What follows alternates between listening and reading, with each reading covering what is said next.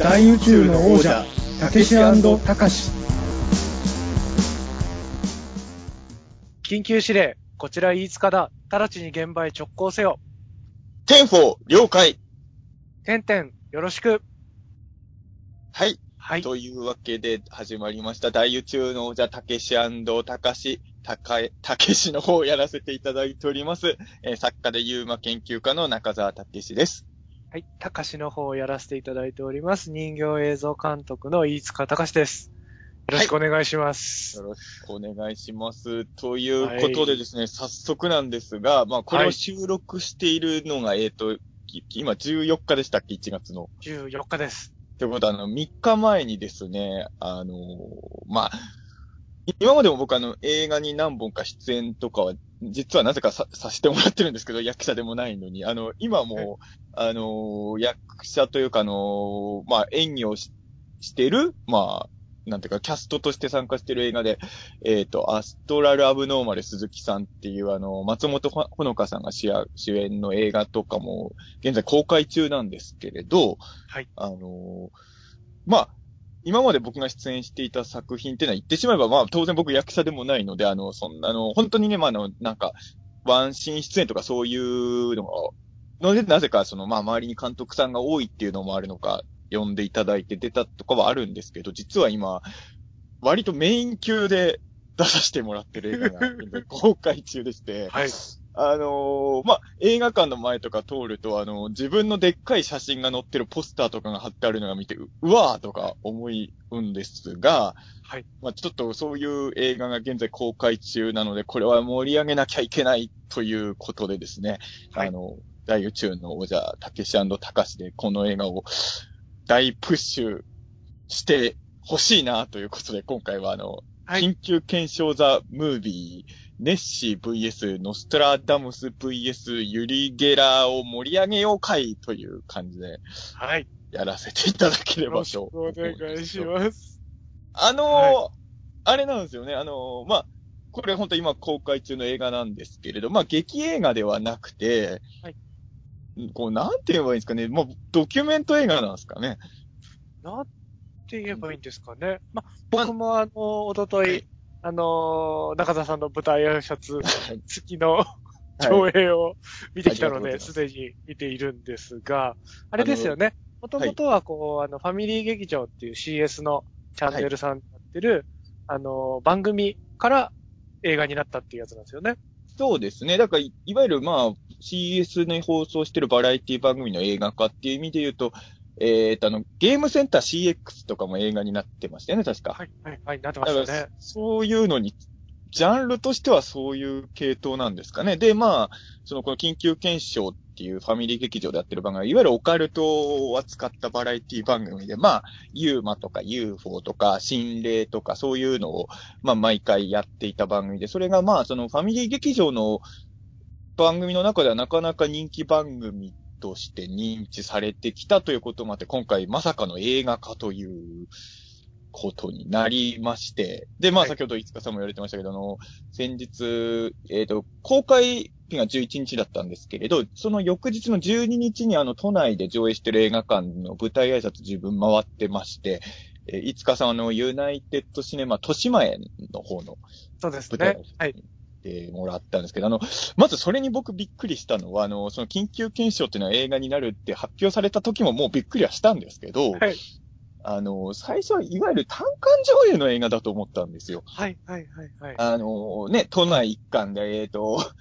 アップリンクとか、ああいうところでね、はい上映するような感じの映画なのかなと思ったら、まさかの全国労働省という、あの、まあ、中沢飯塚っていうことで言うと、まあ、あの、茨城コンビとしてはですね、あの、茨城でもちゃんと上映ありますからね。ありますもユのね。ナイテッドシネマつくばですかね。えー、上映あって。で、まあ、いえっ、と、まあね、かん、まあいろんなところで、まあもちろんね、あのー上映してない劇、あのー上映感がない県とかもあるので、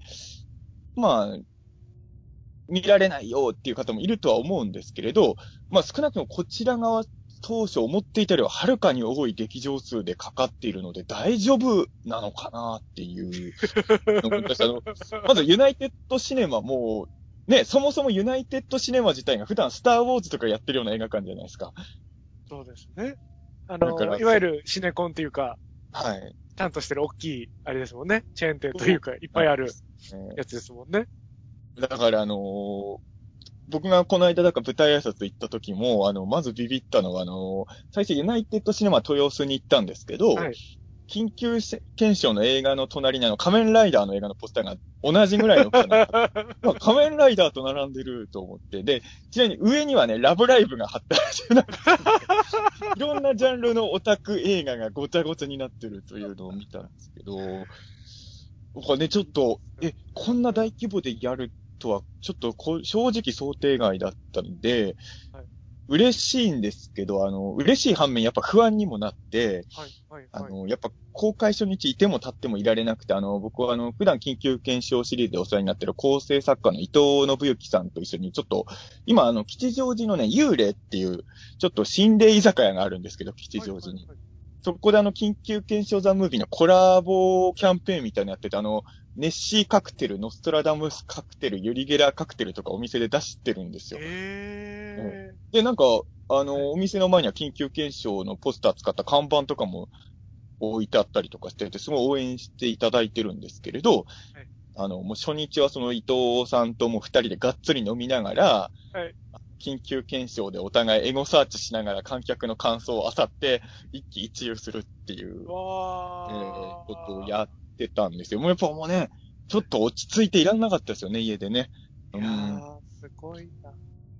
で、なんかそ、僕はいなんかこう、映画監督とかっていう、はい一応枠組み的にはそこにいますけど、こう、はいちゃんと長編の映画とか上映したこと一回もないんで、こう、あの、そういう、なんかドキドキしちゃって、一緒に飲みながら感想を見ててみたいなのが、すげえ羨ましく感じますけどね。でも、いいなぁとかといえばテレビとかやってたから、それに近いんじゃないか。フォーカードの放送開始日とかと同じような感じだったかもね。あ、ドキドキしますよね。うん見てくれてんのかとか。はい。感情だったんじゃないですかね。なだから、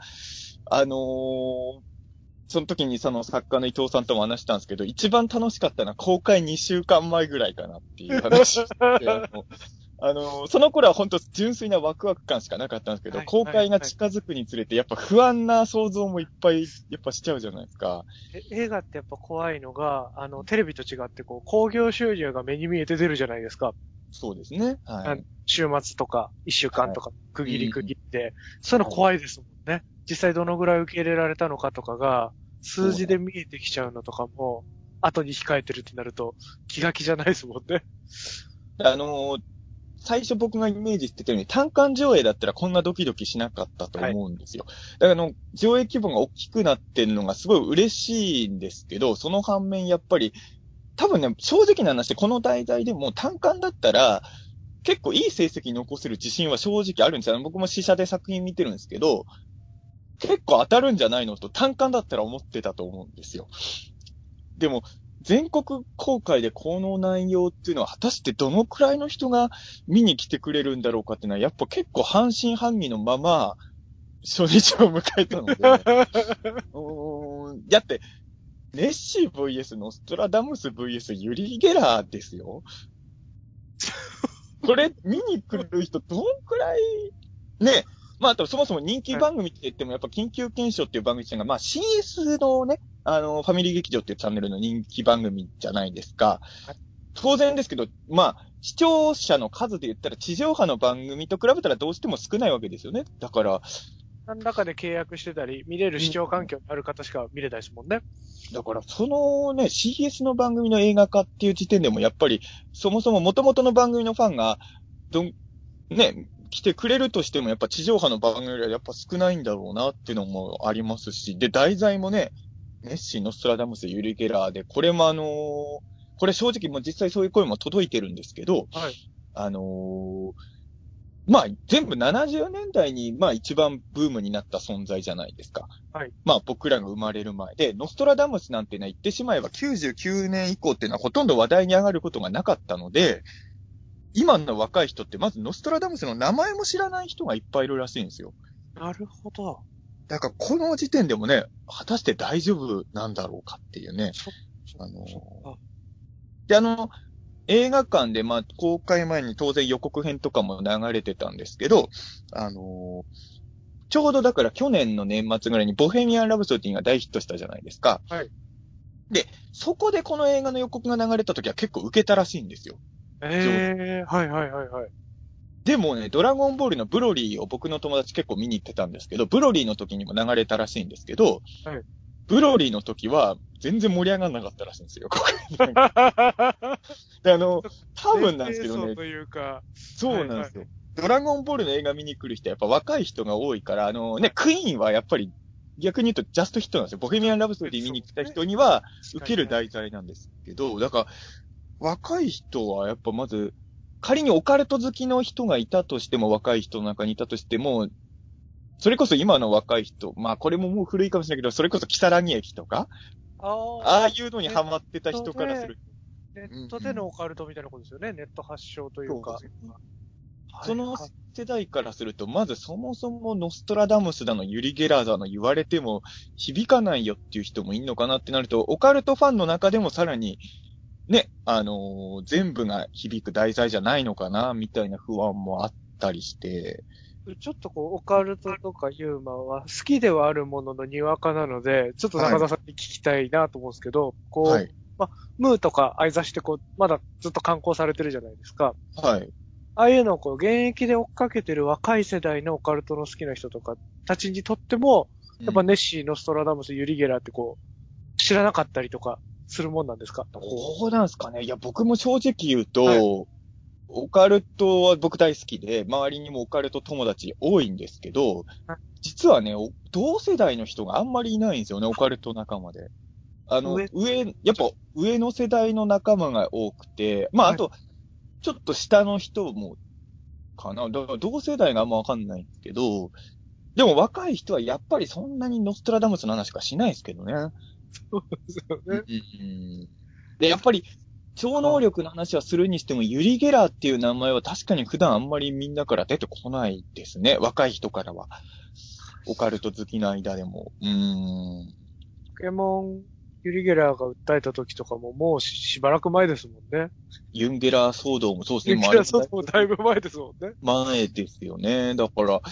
うん、だからその辺もちょっとね、あのーそういう意味で言うとね、老若男女にはまるような題材の映画ではいろんな意味でないのかなっていう不安もあったから、公開前とかはやっぱ結構怖かったっすね。うん。で、っていうかまあ今も怖いですけどね。あの、あの、なんていうんですかね、あの映画詳しくない人って、はいこううちの妹とかもそうなんですけど、1ヶ月ぐらいはやってるんでしょって軽い感じで言うじゃないですか。あ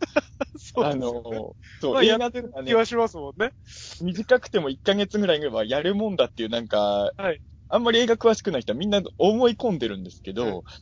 絶対そんなことないので、恐ろしい時代ですからね。うーん。で、1週間、3週間で打はいち切られるというか、あれですもんね。せ、あの、週末興行収入と、その初週の興行収入から、こうんう、どのぐらい、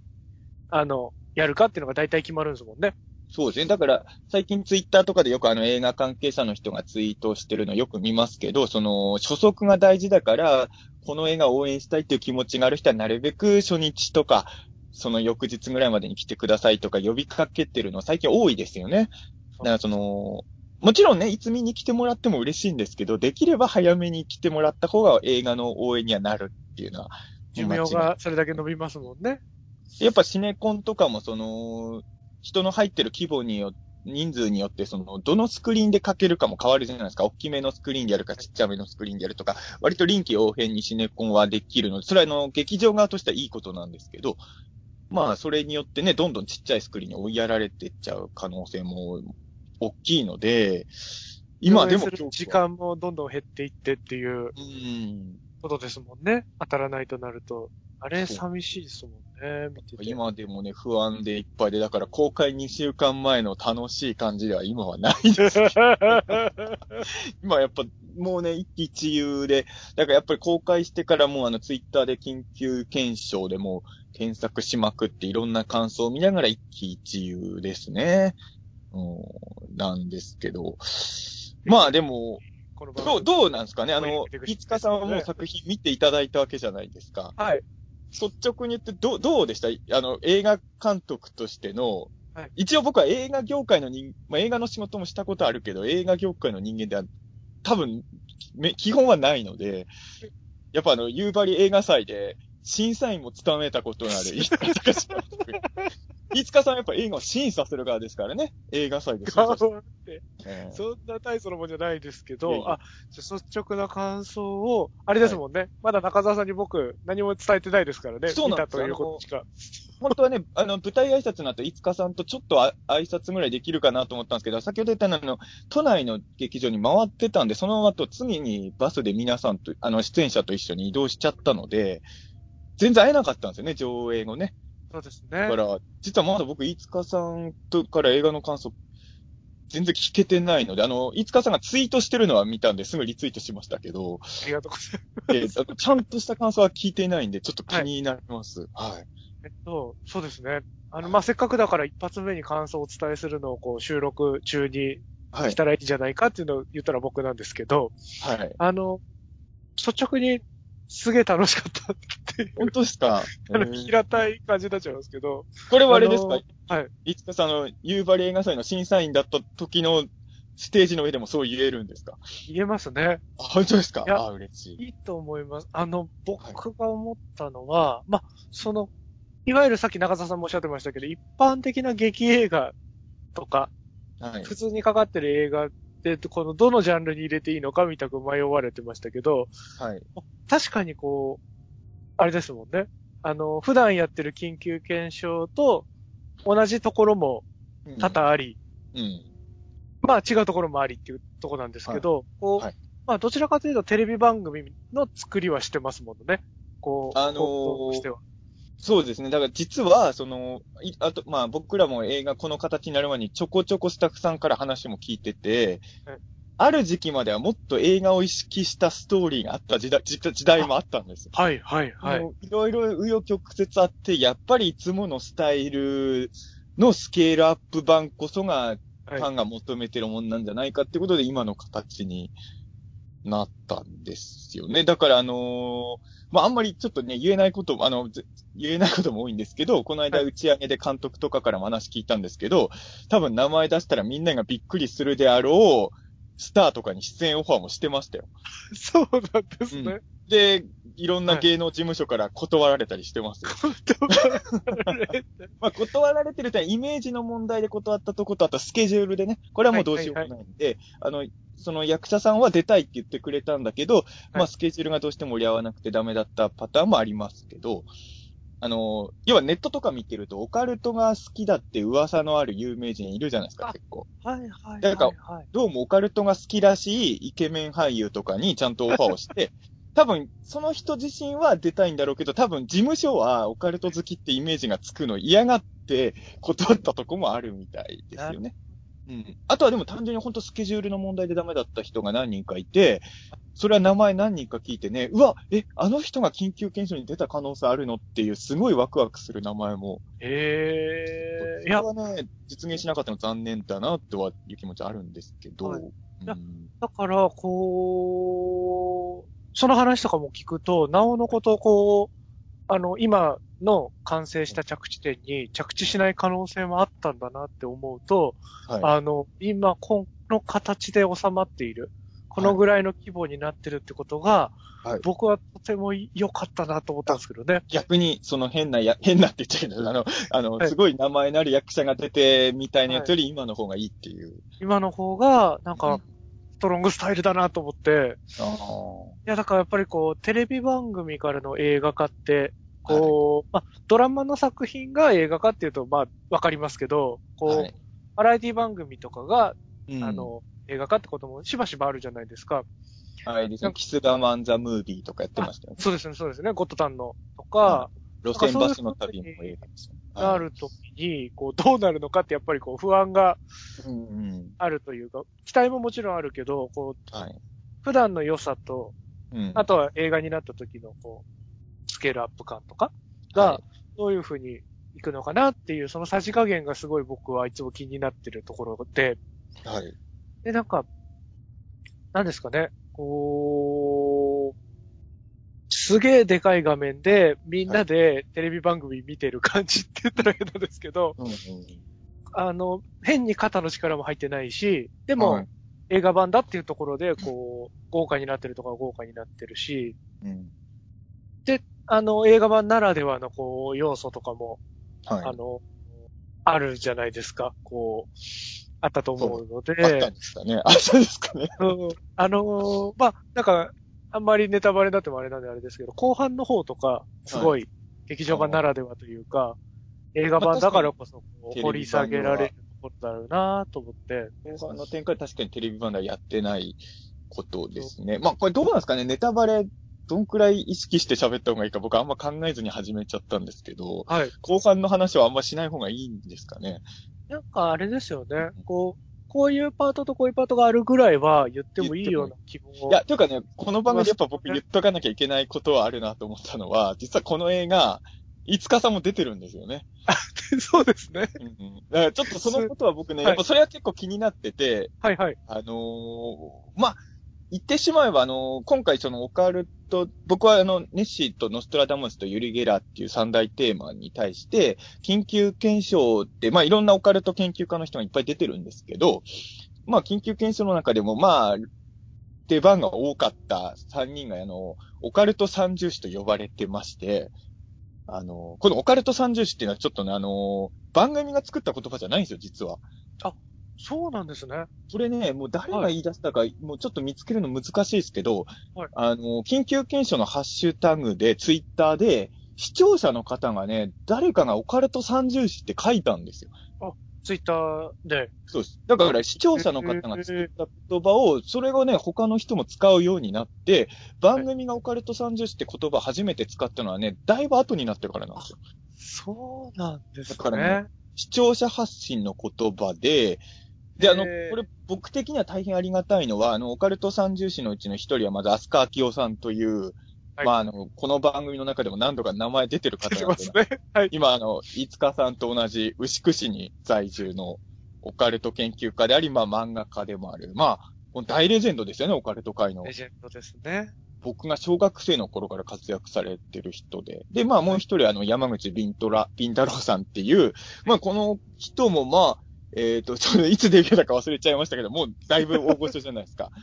僕がですよね。僕が山口さんの本を初めて目にした時は多分大学卒業直後ぐらいなので、もう、もう10年以上前なので、で、まあ、で、オカルト三者もう一人なぜか僕っていうことになってるんですけど、まあ、ポジション的に言うと視聴者の人が、例えばここで、山口敏太郎、飛鳥明夫、吉田祐樹がオカルト三十士だとか視聴者がツイートしてる可能性も十分あり得たわけですよね。そうですよね。だからその視聴者の方がオカルト三重士は、飛鳥明夫、山口敏太郎、中澤武史だっていうふうに、誰かが書いてくれたから、今の僕のポジションがあるんじゃないかと思うと、本当視聴者様々なんですけど、で、その、オカルト三重士がこの70年代、まあ大ブームになったオカルト三大テーマに挑むっていうのが今回の映画の言ってしまえばメイン、中核なんですよね。で、まあ、えーノストラダムスは飛鳥明夫さん、ユリ・ゲラーは山口敏太郎さんが挑んで、で、僕はネッシーの謎について挑むっていうのが、まあ、大きな話なんですけれど、はいまあ、映画の中ではちょっと、いわゆるオカルトのその三大テーマに挑むところ以外に、ちょっと、まあ、僕らのプライベートなところも映画の中ではちょ結構出てきてて、で、その中で、まあ、中澤武史のプライベートを追うところに、いつかさんも出てくるということで、お呼びいただいて。大宇宙の王者、たけしたかしがスクリーンに登場する。あの、こん二人同じ画面にいますからね。いますね。えー。だから、あの、そう。でも、言っ、はいちょっと言っといた方がいいですかね。ど何うなんですかね。あの、短いよっていうことは。あそうですね、あの、あの、本当はね、だからこれはね、あの、現場ではめっちゃ、まあ、いわゆるドキュメントじゃないですか、あの辺は。そうですよね。だから、要はなんかその、オカルト三重士のお三方が、なぜうんオカルトに命をかけるようになったのかみたいなことがこう明かされるパートなんですよね。そうですね。ただ、実はそのドキュメントの中で、いつかさん、別にいつかさんってオカルトの人じゃないじゃないですか。はいはいはいはい。で、その、言ってしまえば、その、オカルト畑以外の僕の交流ある人たちが結構僕のドキュメントには出てきてくれて、あの、飯塚さん以外にも、あの、岡秀樹監督とか、あの、歌人の増野光一さんとか、あとはまあ、今はもう、そのまま東さんじゃなくて、東国原さんですけど、そのまんま東さんの一番弟子のお笑い芸人の早川慎吾さんとかも出てくれたんですけど、で、ドキュメントだからげ、めっちゃ現場ではカメラ回してて、カメラの前で飯塚さんもすごいいいこといっぱい言ってくれてたんですけど、映画の中ではまあ、ほぼほぼその辺バッサリカットになっちゃって。いや、あのね、まあ、映画ってどうしてもまあ尺の問題もあるからしょうがないと思うんですけど、特に試写で最初見たときは、あのーやっぱさい出演者としてはね、あの、あ、あの部分カットになったのかっていうのは、やっぱ初見の時はいろいろやっぱりそういうとこ気にしながらどうしても見ちゃうんで、素直に見れなかったんですけど、はい、はい。結果的に言うと、飯塚さんの出番は怪獣送信劇におけるバランぐらいの出番ですよね。怪獣送信劇のバラン。めちゃくちゃ光栄な立ち位置ですよね。あのー、84ゴジラにおける食器出すほどの出番もなかったですよね。そうですね。だから、本当はね、ヘいや、他、で名前載せてもらいますって言ったでから、ね。も、もちろん、トラ当然出演者なんでね、飯塚さんの名前もちゃんと。出てますよ。あのー、パンフレットにもちゃんと飯塚さんの名前ね、載ってますね。ありがたいですね。いやいや、まあ、出演者ですから当然ですけどね、それめちゃくはね。ちゃありがたいですよね。いや、いやなんか、あれですよね、こう、中澤さんの、あのーそういうオカルト関係でない友達は、中澤さんをどう見てるのかとかみたいな話を取ろうみたいなことで、飲み屋さんに集まったんですよね。そうです。渋谷の飲み屋でね、みんなで、でもあれも3時間ぐらいカメラ回して、そこでみんなでいろいろ喋って、で、結構みんないいことを言ってくださって、こうもう、これ言っていいんですかね？映画の中でカットされてるんですけど、言って大丈夫ですよね。あの、岡秀樹監督が、あの、俺が亡くなったら中澤くんによ、球場読んでほしいっていう、長寿は任せたって言ってましたもんね。あ、長寿。すごいいいところで、休字ってなんだよって感じですね。長寿をね読んでほしいっていうね。あのーびっくりしましたもん、僕。何を言い出してるんだ、この人は、と思って。うん。お母さんがオカルトあんなに大好きな人だっていうのは知らなかったですね、僕も。あ、そうですね。だから、あのースタッフさんからも別にこれはオカルトの話をするシーンじゃないから、いつも通りの会話してくれればいいですよって言ってたんだけど、岡さんがスイッチ入っちゃって、すごいオカルトの話してくれて、っていうのもやっぱね、あの、僕はネッシーを担当してるじゃないですか。はい。で、あの、この映画の中で僕、まあ、ネスコまで行ってるんですけど、あの、岡さんがね、もうその、ネスコ行く何日か前に岡さんからたまたま電話あったんですよ。本当用、別に用もなく。で、その時に実はあの何日後かにネスコ行くことになりまして、って言ったらお母さんがすごいね、あの悔しがって、俺のがネッシー好きなのに、っていうこと ねね、なんかね、だから、それでスイッチが入ったみたいでね、本当にね、ねネッシーがね、。ねあの、うん少年マガジンのネッシーの謎、特集号みたいな、持ってきてましたもんね。そうですね。めちゃくちゃ綺麗な状態の。で、まあ、あのこの、今回の映画の中でその辺のその三大テーマについては、それぞれの歴史を語るドキュメントみたいなのも入ってるんで、まあ、だから逆に言うと若い人でも、あの、ネッシーとかノストラダムス知らない人が見ても、どういうものなのかっていうのはちゃんとわかるように作ってるんですけれど、その、言ってしまえば70年代、まあ僕らが生まれる前にネッシーっていうのは本当大ブームになって、で、岡さんっていうのはまあ、まあそれこそ帰ってきたウルトラマンとかタイガーマスクとかがすごい大好きな人なんですけど、ネッシーも同じ70年代に少年たちの心をときめかせたもんなんですよね。うん。だから、ある種、岡さんにとってはあれも原点の一つであるみたいで、だから本当にね、すごい熱心について面白い話もしてくれたじゃないですか、現場で。現場っていうか、その、居酒屋で。はい。だからね、あの辺はね、もう、二言三言岡さんのセリフとか映画で使ってくれても、ね、よかったのかなと思うんで、せめて、そうですね、岡さんはバランじゃなくて、やっぱり、食器出すぐらいの出っ歯欲しかったですよね。とはちょっと思う。そう、僕はなんかモスマンに会いたいとかたわいもないことしか言えてなかったから。いや、面白かったあれですけど、あの、岡さん、増野さんのいい話は抜いて欲しかったなとは思いつつですけど、でも、まあ、あのーこう、まあ、そ、その場を僕知ってるからですけど、まあはい。別に見知らずにこう、あの本編だけ見たら、すごい、うん。あの、素敵なタイトな編集になってたと思うんで、あそこで、こう、入る余地はなかったかなって気もしますけどね。残念ながら。まあでも本当になんていうんですかね、これはまあ他のお客さんにとっては関係ないかも話になるけど、まあ自分で自分のドキュメントみたいのを見てるとやっぱ感慨深いものがあって、はいなんかね、あのーあのシーン僕は大好きですね。その市川さんとか岡さんとか増野さんたちと一緒に自分が映ってるシーンとかは、なんか見ると、なんか変な感情が湧いてくる、きますね、あのシーンは。うん。だからなんか、あ、いい、いい、いい仲間に恵まれてるんだな、みたいな自分は、感じがあってね。ね、僕も、あの、その、まあ、居酒屋で喋ってるの、みんなでわワイワイ喋ってるとこも撮りつつ、中澤さんの単独で撮ってるのもあったじゃないですか。ああ、はいはい。単独で撮る時間も1時間ぐらいあったと思うんですけど、はい。あれがこう、まあだからこれから本編見る方は、その中澤さんの人生のパートみたいに入った時に、はい。なんですちょっと和風の黒っぽくて、花柄っぽいバックで、うん。中澤さんが喋ってるカットが何カットか多分あるんですけど、うん。そこがあれなんですよね。その飲み屋さんで撮ってるうんうんところで。だから、映ってるのは中澤さん単独なんですけど、はい。そこでこう、いいこと言ってる中澤さんをしみじみ、あの、カメラの外で3人のおじさんが眺めてたっていうのは、ちょっと想像して見てもらえるあとあ 嬉しいかなと思って。あの中澤さんの一人喋り良かったですもんね本。当ですか。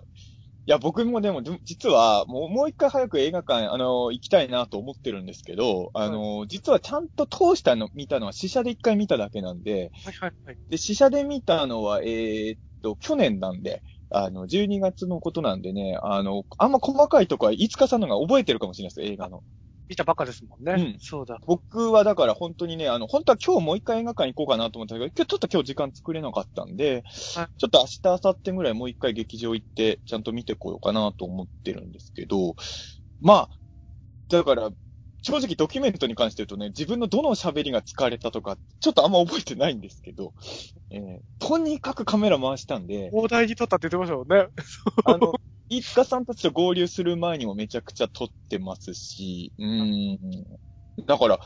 あの言ってましたもん、監督ももうあの、カットされたシーンがものすごい量あるって。そうですよ。まそれはもう僕らのところに限ったことじゃないんですけどね。はい。あの、本当にいっぱい撮ってて、それは僕も今回ネスコまで行ってますけど、やっぱ僕もね、あの、根が貧乏人なんで、ネスコまで行ったっていろいろ撮ってるから、僕からしたらネスコで撮ったものをカットするって発想がないじゃないね、あんなにスコットランドでいろいろ撮ったんだから、もっとあそこもあそこも入れときゃいいのにとかつい思っちゃうんだけど、まあ、そこをバッサリ切るのがまあ映画の作り方なんでしょうね。その、ケチいいです。もう思い切ってネスコで苦労して撮ったものもバッサリ切ってテンポ良くするっていうのがまあ映画のあれなのかなと思いましたけどだ。ったら中澤さんがネッシーを呼ぼうとして頑張って作業してるとこ食い気味でカットになってましたからね。バンって。めっちゃカットでしたね。ああの、観客にも伝わるようなカットでしたね、あれはね。そうですよね。いや、でもね、本当にね、あのーまあ、飯塚さんにあの、えっ、と、スマホで写メ見てもらったことありますけど、あのーイギリスで博士とかにも会ってきてね、はい。映画にもちらっと登場してますけど、あの博士とかももっとね、いっぱい出てきてもいいっすよね、映画の。もう見るからに博士みたいな人すにごいですよね。あのネッシーを研究してる博士ですもんね。そうですね。あのーこれ以上ないぐらい博士の博士です。日本の博士ってやっぱり、パッと見博士かどうかわかんないじゃないですか、その博士って言われて、はい。でもあの人はもう誰が見ても博士ですよね。博士以外考えられないですよね。あこの人が、この人が博士じゃなかったら逆にびっくりするっていう人でしたよね。ああれがやっぱイギリスの凄さなんだなとちょっと思いましたけど。あのうん僕見た劇場でも笑い起きてましたよ。あ、本当ですか？あ、よかった。そう。それも気になるんですよね。僕、試写でしか見てないから、もちろん試写は、あの、いわゆる映画の関係者以外にも、そのライターさんとかも来てたんですけど、いまあ、一般の人ではないじゃないですか？はいで。一般の人がこの映画をどう見てたのか、僕まだ見てないので、それも早く劇場で見たい理由の一つなんですよね。えうん。だから、あの、あのー同じ、えっ、と、舞台挨拶の時に見に来てくれたあの、佐賀江博さんっていうね、あの、造形家のあの、平成カメラのビルとかを作ってる方が、昨日会って、あったんですけど、で、映画の感想も聞いたんですけど、まあ、あの辺が盛り上がってたとかは、一応ち、ちょこっとだけはい。佐賀江さんから昨日聞いたんですけど、あのーあ、あそこ盛り上がったんだ、よかったな、とか思いながら、一応、はい。聞いたんですけど、ただまあね、まあ難しいのは舞台挨拶の時っていうのは言ってしまえば結構濃いめのファンの人がね、来てる時ではあるので、もっともっと一般の人の反応を確かめれるのは多分、今後何でもないか、普通の時に見に行った時にチェックするのが一番反応が、うーん、わかるのかな。こういった回でも、あの、はいプロデューサーの小柳さんが、あの、はい司会されてて、言ってた、はいまあ、こう、見たこと、緊急継承シリーズ見たことある人ってうん。言ってたら、大半見たことある人でしたもんね、やっぱり。そうですね。だから、いやまあ、こういう言い方したらあれだけど、こんなに緊急検証を見てる人世の中にいるんだなともちょっと、いや、じゃあそれはいるんでしょうけど、それいるんだろうけどね、あ、なんかやっぱね、地上波の番組じゃないんでね、あこんなにいるんだなと思う。ただ、もちろんあれですよね、緊急検証見てない人も結構来てましたよね。そうですね。来ました、来てました。だからそれはありがたかったですし、あの、当然やっぱり映画として勝負するからには、その、ファミリー劇場でやってる緊急検証っていう番組を知らない人にも届かないと意味がないので、まあそういう人がこの映画を見てどう思うかっていうのはやっぱりすごい、まあ気になるところでは、うん、ありますけどね。うん。僕緊急検証シリーズ、まあ、何本か見てないのもあるんですけど、まあ、ほとんど見てる感じで追いまあかけてる。ありがとうございます。はい。だからこう、逆に追いかけてるからこそ、こう、はい追いかけてない初見の人がどう感じるかみたいなのが気になりながら見てたんですけど、はい。あの、大月健二さんが初見の人に、はいす。ごく、こう、ここ、寄り添ってくれるコメントをバシバシ打ち込んでくれてて、うんすごい心強かったですね。あの、おそらく今回の映画の全出演者の中で一番これが映画だっていうのを意識してるのが大月健二さんで、あのー大月さんのコメントっていうのは映画館で聞くべき価値のあるコメントが多いじゃないですか。多いですね。あれは後に例えばテレビ放送とかソフト化されたもので見たら面白さだいぶ半減しちゃうじゃないですか。はい。だから、大月さんのコメントを聞くためにも、大月さんのコメントを100%楽しむためには、やっぱ劇場で見ないといけない映画ですよね。劇場でやっぱり、劇場であれを見てるからこそ、うん大月さんのコメントですもんね。惹かれそうですよ。だあの、舞台挨拶とかのコメントを聞いてても、あのまあ、他の人はいわゆるオカルトとしてこれはこの映画はこういうもんなんだって語る人がやっぱ多いけど、大月さんはやっぱりこれが映画であるっていうことをすごく意識したコメントが多いですよね、舞台挨拶でも。うん。だから、それはやっぱり嬉しいなって。あ、あとあれなんですよね、この間あの、TBS ラジオかな？確か、歌丸さんのラジオに大月さんがゲストではいはい来られていて、歌丸さんにこの映画の話をすごいしてたんですよ。すごい。それは結構テンション上がって、で、そのせいなのかどうかわかんないですけど、えっ、と、この間のあの、ムー、今はあれですよね、シネマハスラーじゃなくて、今、ムービーウォッチメンですよね。あの、ムービーウォッチメンのガチャの中に緊急検証ザムービー入れてもらえてて、入ってたんですね。はい、あの、残念ながらガチャで外れちゃいましたけど、でもガチャってまだ多分2週目ぐらいも引っ張られる可能性ありますもんね。そうですよね。で、で、ぜひね、あ歌丸さんにね、語ってほしいザムービーのう回んとか、いいですね。うんいや、あの、できればあの、キネマ旬報のあの、星取りのコーナーとかに選んで欲しかったんですよ。やっぱり。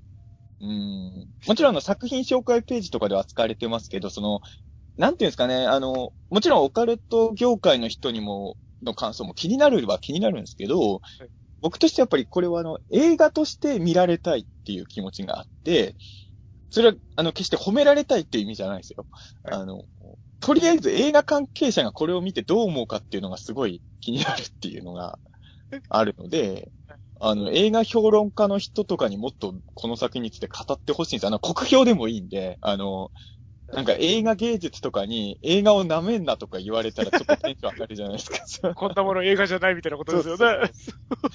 ね、そういうのをね、リアクションとして期待したいんで、もうちょっと映画関係者の人に見てもらいたいなっていうのはすごいあるのでね、ちょっとそこはな、ぜひ、まあ、まあ、歌丸さん映画関係者ではないけど、まあ、歌丸さんとかね、ああいう人に語ってもらえば、ちょっともう映画として見る人が増えるじゃないですか。だから、ちょっとそういうのはね、期待してる。あ、そういう意味で言うとね、昨日嬉しかったのが、あのー昔、燃える仏像人間っていう、まあ、前回、あの、大宇宙の王者のゲストで来てくれた宇治茶監督の作品でお制作総指揮をやってくれた、えー方で、インターフィルムの今、なんだろう、インターフィルムっていう映画会社の、えっ、と、今の肩書き、解散上の肩書きちょっとわわかんないんですけど、まあ映画関係者の人から昨日電話があって、はいはい。森田さんって、森田和人さんって方から電話があって、あのーすごい良かったって言ってくれて、はい。あの、笑いながら泣けたって言われたんですよ。あー。これはすごいです。なんか映画関係者の方からすごい賛辞の言葉をいただけたんで、それはちょっと感動しましたけどね。うん。いや、それだったら、いつかさんからのコメントも映画関係者からの言葉なんでいやいやいやいやいや。ねもうう。いや、だからね。でも、この映画多分、ね、笑えて泣けるんですよね。まあ、それはわかんないですけどね。本当に森田さんが特別て泣けますよ。確かにね、ツイッターとかで検索えしてると、泣けたっていう人ちょこちょこいますね、なんかね。うん。だからそれは良かったっていうか、あのー先ほども言ったの、作家の伊藤さんとも、映画見て一人ぐらい泣いたっていう人が出てくるといいなっていう、一人ぐらいって感じですけど、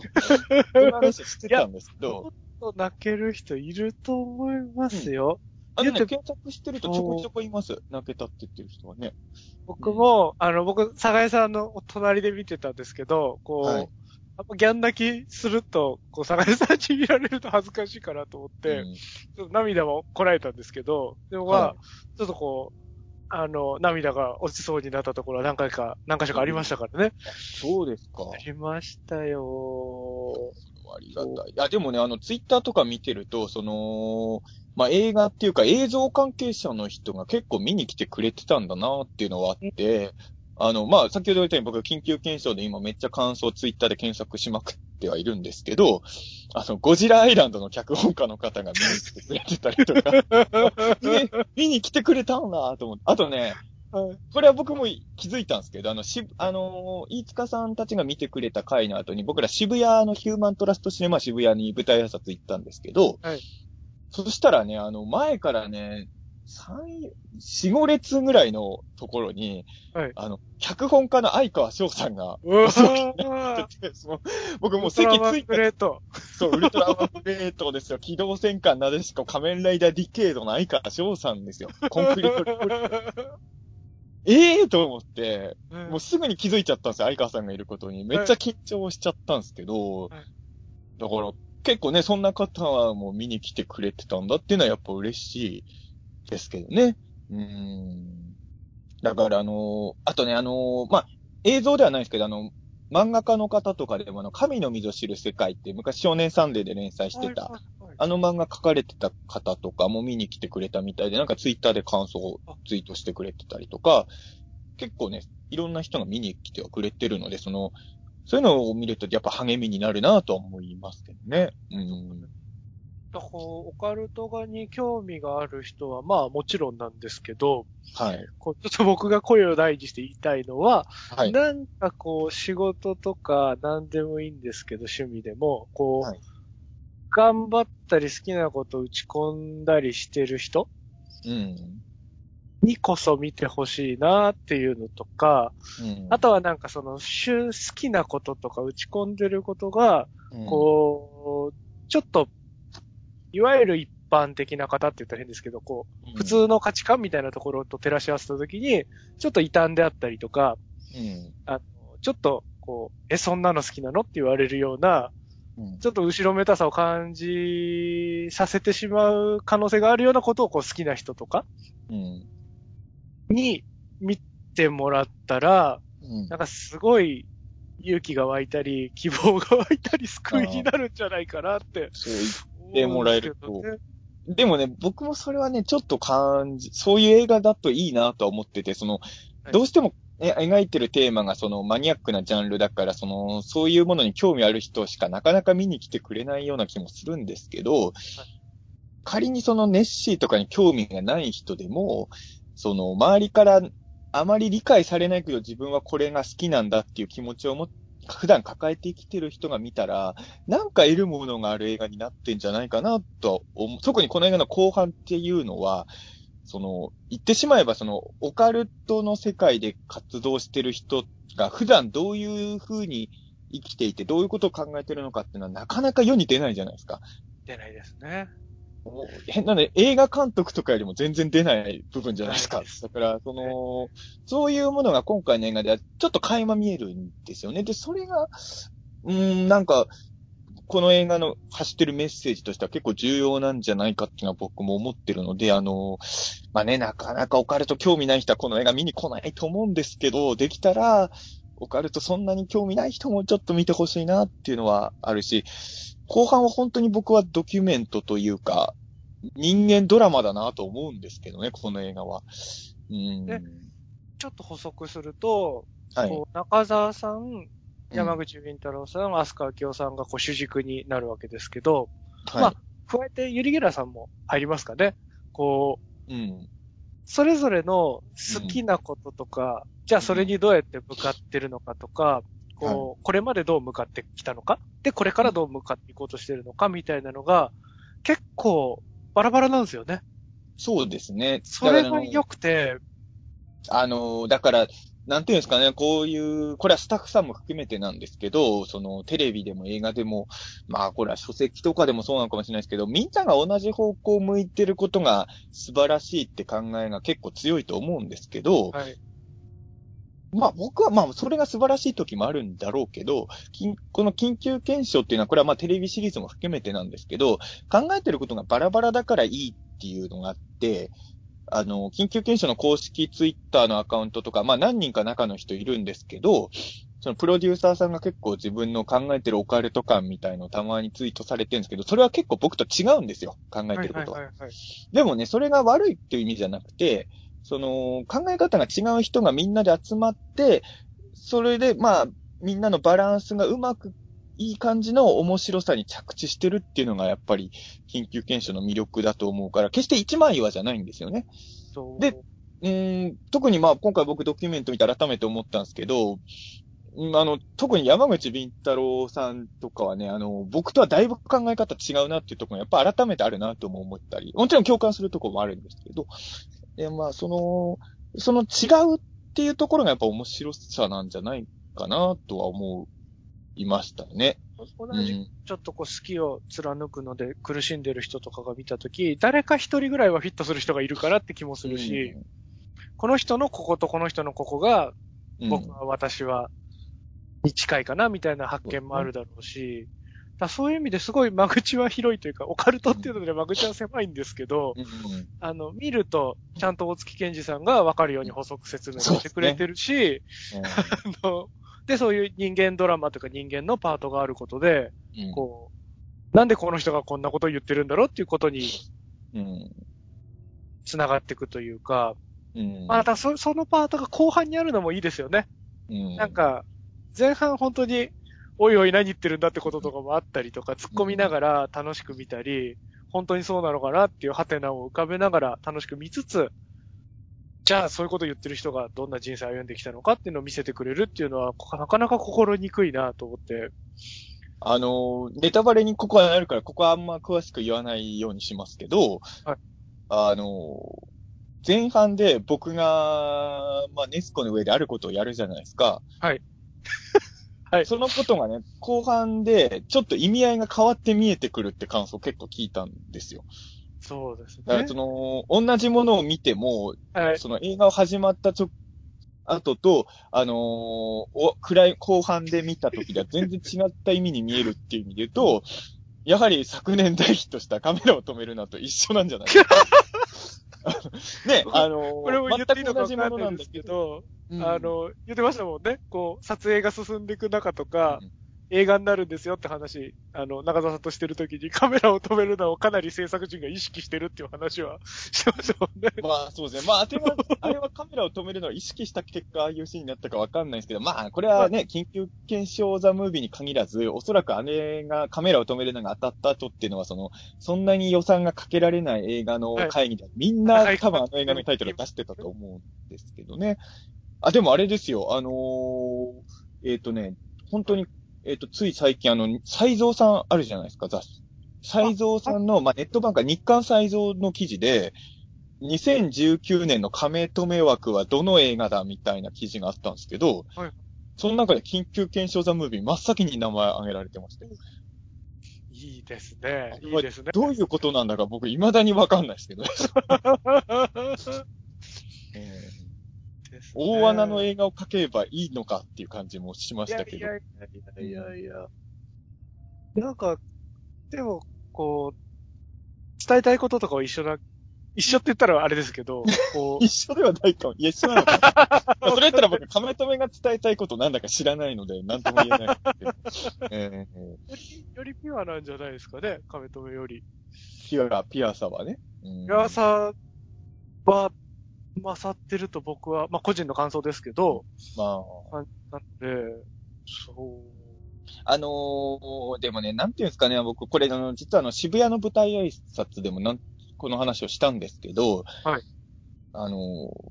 まあ、これね、こ作家の伊藤さんが言ってたんですけど、その、言ってしまえば普段テレビを作ってる人間たちで、あの、映画なんて作ったことがない人たちが本気で、まあ、映画ってなんだろうっていうところから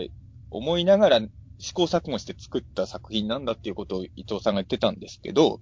それを聞いた時に僕思ったのはね、昔新選組っていたじゃないですか。はいその、もちろん現実の歴史上にの新選組はどういう存在だったのか僕はわからないですけど、はいまあ言ってしまえばその小説とか映画とかドラマの中に出てくる新選組のイメージだけで語るのなら、あれはその、あの時代の武士が武士らしくなくなっている時に、武士じゃない人たちが武士を意識して生きることで、本物の武士よりも武士らしくなったのが新選組っていう風な描かれ方をよくするじゃないですか。そういう意味で言うと僕は緊急検証ザ・ムービーっていうのは、映画畑じゃない人が映画を意識することによって、普通の映画よりも、実はこれが映画なんじゃないかっていうものが出来上がったんじゃないかというね。僕はこれは緊急検証ザ・ムービーは映画版の映画界における新選組なんじゃないかって思ってるんですよね。うーん。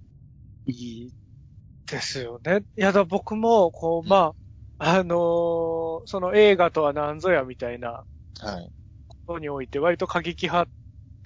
じゃないですか。何でも映画じゃねえかって思ってる方なのでその、こうじゃないと映画じゃないとか言う人大嫌いだったりするねので、別に悪口、ってか批判はいいんですけど、これは映画じゃないみたいな批判は僕もあんまり好きじゃないですね。うん。えーそう、だから、こう、まあ、そういう、これはえ、ここまでが映画で、ここからは映画じゃないって線引きをする人が気に入らないあまり、こう、はい。じゃあどこまでが映画なのかとかをずっと意識して生きてるんですけど、はい。こう、なんかそこからするとこう、映画である要素というか、こうはい。まあ、その考えからいくと何でも映画っちゃ映画なんですけど、まあそうですね。スクリーンにかかっていれば全部映画だとは思うものの、うん。なんか、なんですかね、その、僕が思う映画ってやっぱりこう、その時間、上映されている時間中に、はい。こう何か違う世界とか知らないものを見せてくれて、うん。かつそれが劇場から出た時に自分の人生とかにこうフィードバックされるものとかされるような体験がこう映画なのかなと思ってたりはい。して、なんかそういう意味では、こう、そこのこう僕が映画にこうあってほしいとか、こういう体験をさせてほしいなと思ってるものの、こう、もらえた純度みたいなのはめちゃくちゃ高かったですけどね。嬉しい。あの、でもね、あれなんですよね、その、実はね、監督ともね、あの、え舞台挨拶の後打ち上げて結構がっつりお話ししたんですけど、あの、実はね、テレビシリーズでは明確にね、意識して変えてる部分もあるんですよ。はいはい、はい。これは本当細かいところなんで、実は気づいてない人も多いというか、普段緊急検証シリーズ見てる人でも、特に前半はいつものテレビシリーズをスケールアップしたものっていう風に見てる人が多いと思うし、それでいいと思うんですけど、実はね、テレビ版とは明確に演出変えてるところがあるんですよ。はいはいはい。で、それはなぜかっていうと、やっぱり監督がこれは映画だからっていうのを意識してやったらしいんですよ。だからやっぱり、あの、実は作り手は今回映画だっていうことを結構意識してるんですよね。うん。ただそれは多分ね、気づかない人いっぱいいると思いますけどね。あーでもそのぐらいになってる方がいいんじゃないかなと思いました。そうそうそうそう。だから、多分ね、前半に関して言うと、あ、もちろんね、テレビシリーズでお金かけてるのは間違いないんですけど、その、基本的には前半に関して言うといつものテレビ版とそんな変わらないと思う人が多いと思うんですけど、言われてみれば実はちょっと違ってるところがあって、そこが、まあ今回監督さんが意識した、これは映画だからっていう部分なんですよね。それはもう気づく人だけが気づいてくれればと思うんですけど、うーん。というかね、あれなんですよね、監督の舞台や、軍殺付き上映をやるべきなんですけどね、この映画ね。確かに、監督さんいなかったですもんね。監督さん、打ち上げにはいたんですよ。あら、だから舞台挨拶一緒に出ればいいのにと、ほんすごい思ってたんですけどなん、で出ないんだろうと思いましたけどね。そう。監督がね、人前に出るの苦手なんですよ。そうなんあの、すごいね、まあ人見知りって言っちゃあれかもしれないですけど、だから僕も一回監督と一緒の写真をネットに上げたんですけど、絶対にマスク外してくんなかったですからね。素顔は出さずなんですね。このマスクつけてる状態でいいならいいけど、みたいな感じで。そうえー、そういうとこも好感が持てるじゃないですか。めちゃくちゃいいじゃないですか。ってる映画なんですよ。うん。でもね、やっぱりあの、映画の上映中にね、多分監督の舞台撮付き上映は僕どっかでイベント的にやるべきだとは今でも思ってるので、で、そのことをね、打ち上げでね、打ち上げの二次会で僕がしつこく言ったんですよ。はいはい。そしたら、一人じゃなければいいかもみたいなことをちょっと言ってたんですよね。はいその、はいはい脚本の伊藤さんとか、プロデューサーの小柳さんとか、例えばはい三人のクロストークみたいなやつだったら、まあ、いいかもみたいなこと言ったからね。はいはい。これはぜひ実現してほしいな。実現してほしいですね。あのね、そっちも面白いですよ。やっぱ、言ってしまえばね、まあ、プロデューサーの小柳さんはオカルトそれなりに好きな人なんですけど、あの、監督さんって別にオカルト好きじゃないんですよ。はいはいはいはい。でも僕は本当そこが緊急検証のいいとこだと思うんですけど、言ってしまえば普段絡むことがないオカルトで生きてるわけわかんない人たちの話を自分が知るエンターテインメントの形に置き換えるための悪戦苦闘なんですよね。うん。でもそれを話したらすごい面白いです。うん。ちなみに今回のその映画版の監督さんは、テレビ版の方も演出やられてる方なんですか？テレビ版のディレクターさんです。そのまま映画をやってくれね。はいはいはい高はい。橋、高橋圭監督が、えーやってくれてるんですけれど、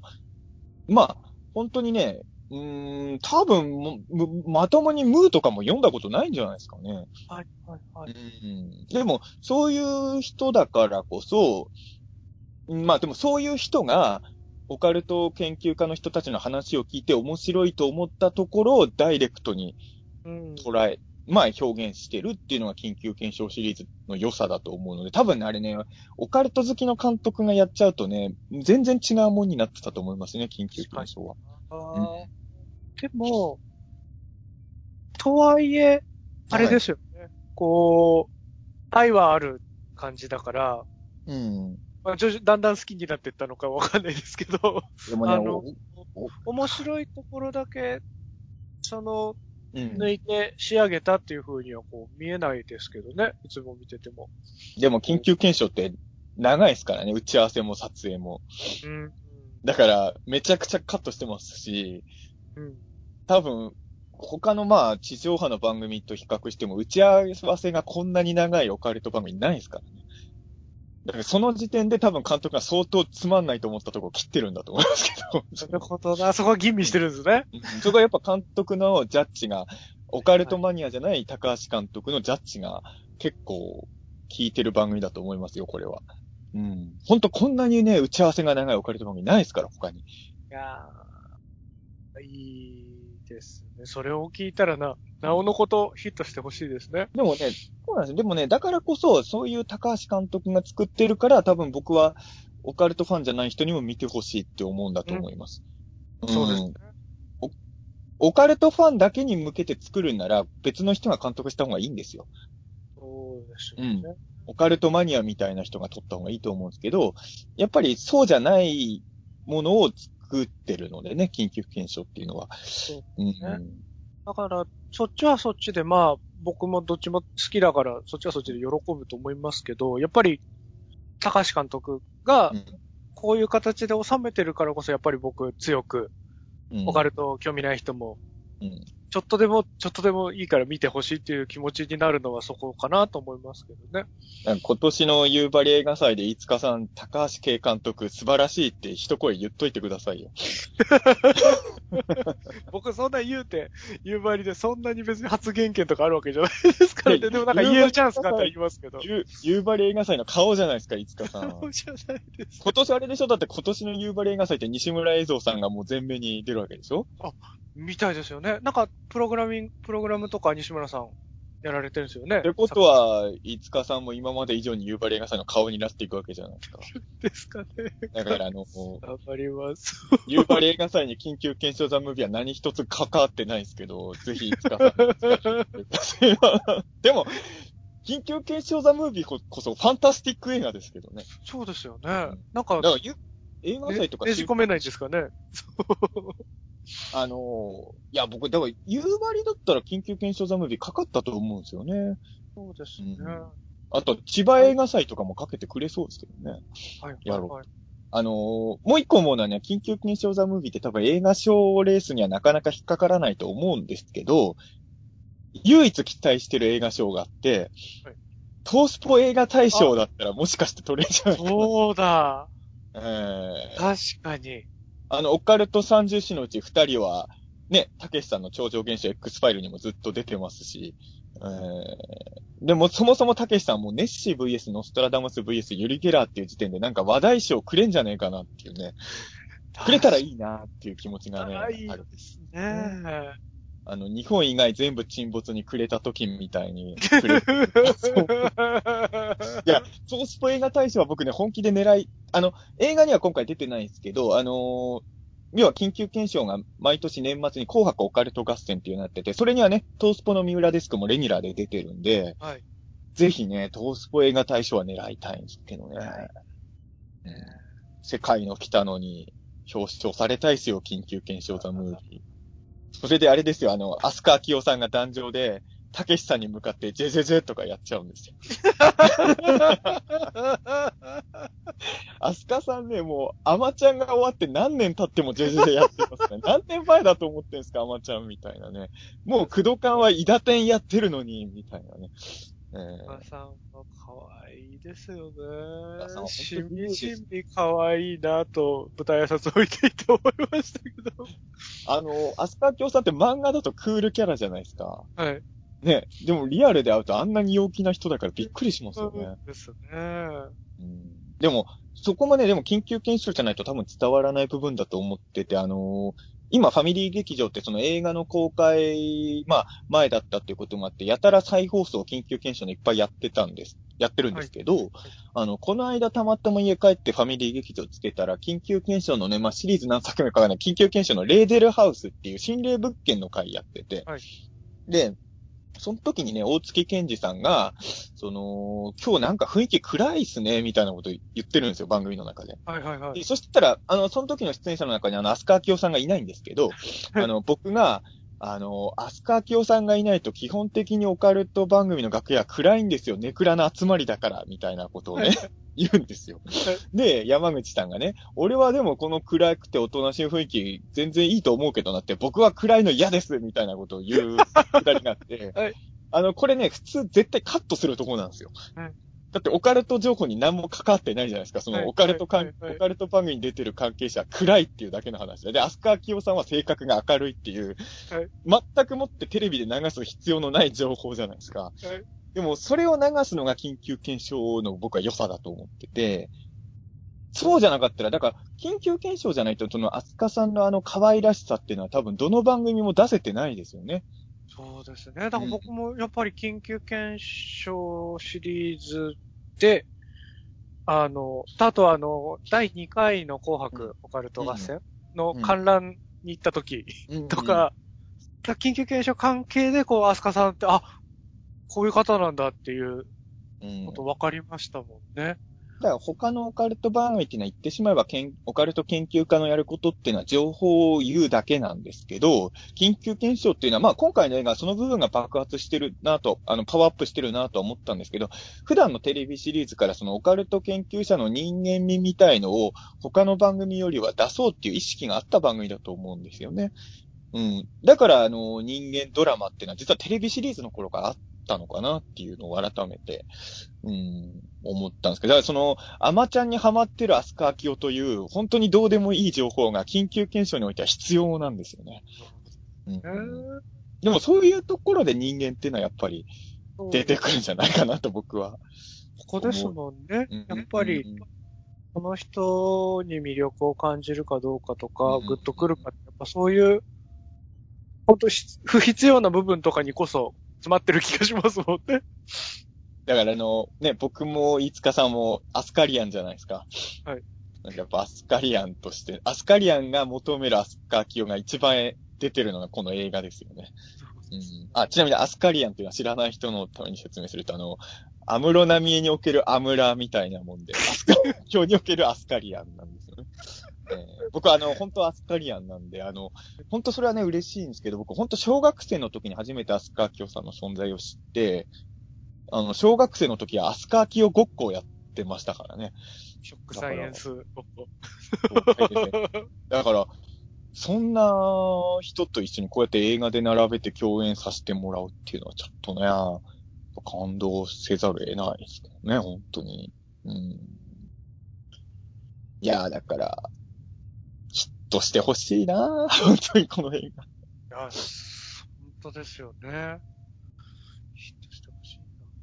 あのー、僕やっぱオカルト好きじゃないですか。はい。で、まあオカルトって言っても僕は本当好きなのはやっぱ基本はユーマなんですけど、はいあの、ネッシーっていうのは言ってしまえば、その、ユーマの中でも一番研究されてるユーマだし、はい情報も多いじゃないですか。だからその、肯定的な話も否定的な話、懐疑的な話もいっぱい情報出てるので、正直な話、今どの本読んでもネッシーについて初めて知った情報だなっていうのは、ここ数年あんまりなかったんですけど、な。はい今回の映画は、それが正しいかどうかは別にしてね、あんまりほ、あんまりっていうか今までのネッシーを扱った本やテレビでは出てない情報が間違いなく出てるので、それはやっぱり価値のあることだと僕は、うん、本当思ってますね。それができてるっていうのはやっぱり、うーん、まあ、ね、僕がネッシーパート関わってるんで、ただの字が持参になりますけど、でも、我ながらね、これ僕じゃなかったら多分どっかで聞いたことあるようなネッシー情報しかみんなできてないんじゃないかっていう気はするんですけどね。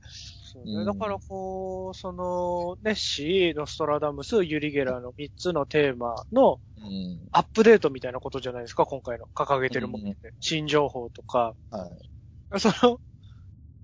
三重視が提唱する、その、アップデートの方向性もバラバラなのがめちゃくちゃ面白かったですけどね。いや、これでもあれなんですよ。あのー僕ね、本当にね、あの、舞台挨拶も言ったんですけどね、はいあの、まあ、最初に出したのは山口さんなんですけど、山口さんがね、僕のところが一番面白いって言うんですよ。はいはいはい。で、僕はね、よく考えたらね、まあはい、僕はいいんですよ、横にいて。思う。後輩だから、あの、山口さんからすれば、アスカキオさんっていう先輩が出てる映画じゃないでですか。すよね。はい。堂々と僕のとこが一番面白いって山口さんが言い出すから。自分好きだなーとか思いながら、でも、そうなるとね、やっぱり僕らもね、僕の出てるとこが一番面白いと思って言うしかないじゃないですか。そうまあ実際そう思ってるし、あの、はい僕は正直、うーん、まあ僕ね、アスカリアンなんでね、アスカさんのところもすごい響く言ってるんですけど、特にね、ドキュメントパートはね、やっぱアスカさんのドキュメントパートはちょっと見てる間ずっと感動してたんですけど、ここはもうアスカファンとしてしょうがないところではあるんです。あれ、しかもあれですよね、あの、いつかさん的にはあの、アスカさんのドキュメントパート、牛久沼めっちゃ出てくるじゃないですか。めっちゃ出てきますね。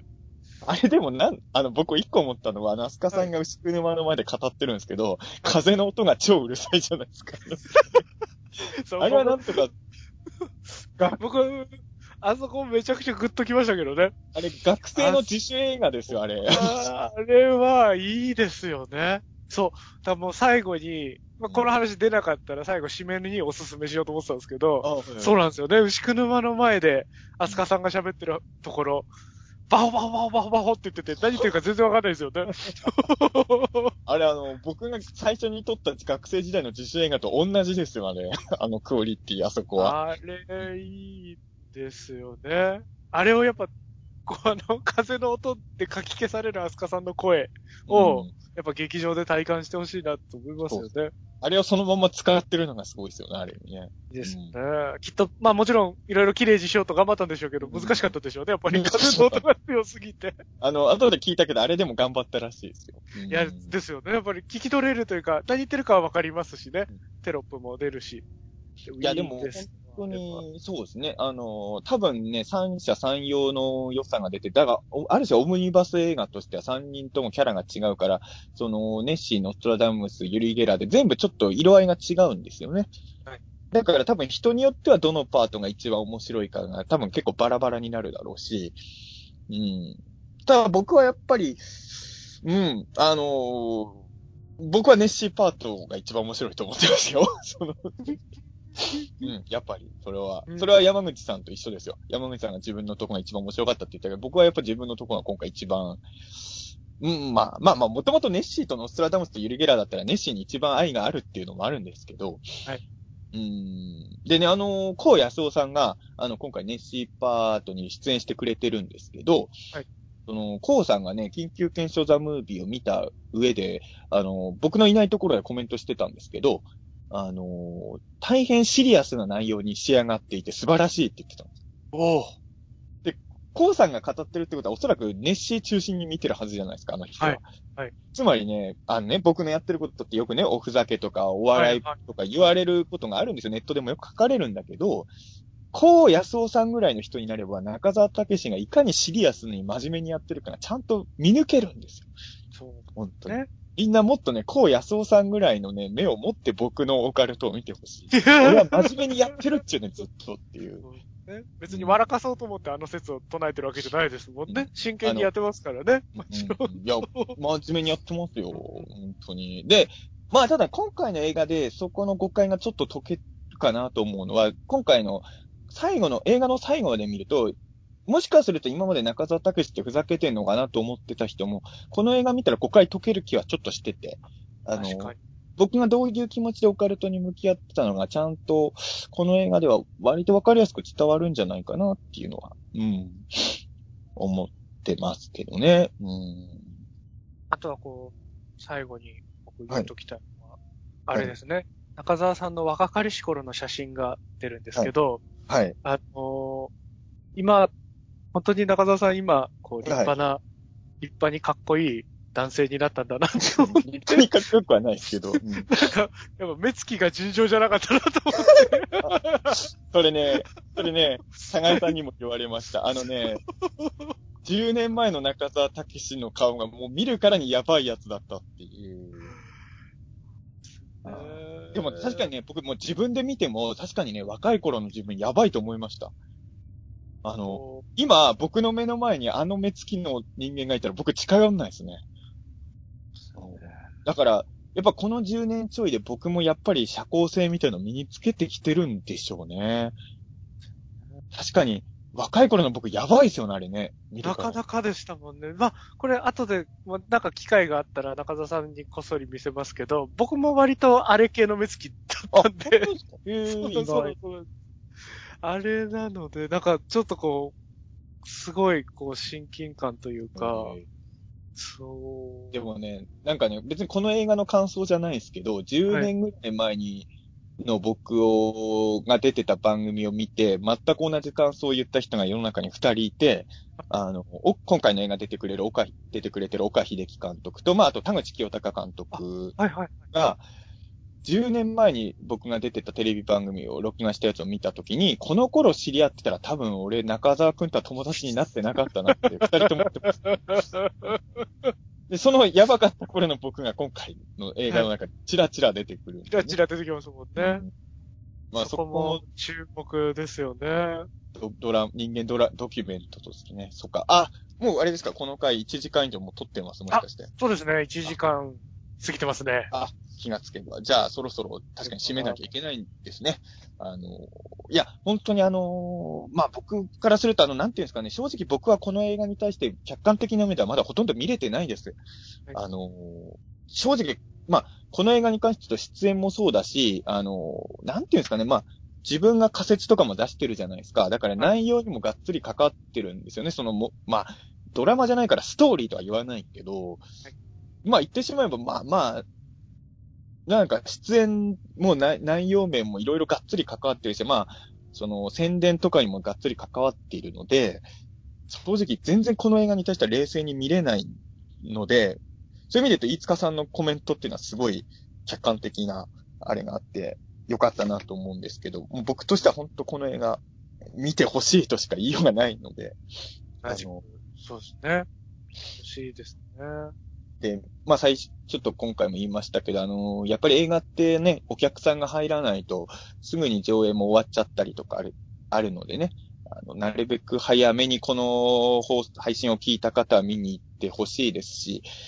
まああとは口コミとかが大事なんで見たら、ぜひ感想とかをどんどんみんなにお伝えしてくれたら嬉しいなとか、いうのが、を最後に僕は、はい。言っておきたいなと思います。あ、あと、あの、この映画ね、エンドロールの最後まで席立たないでください。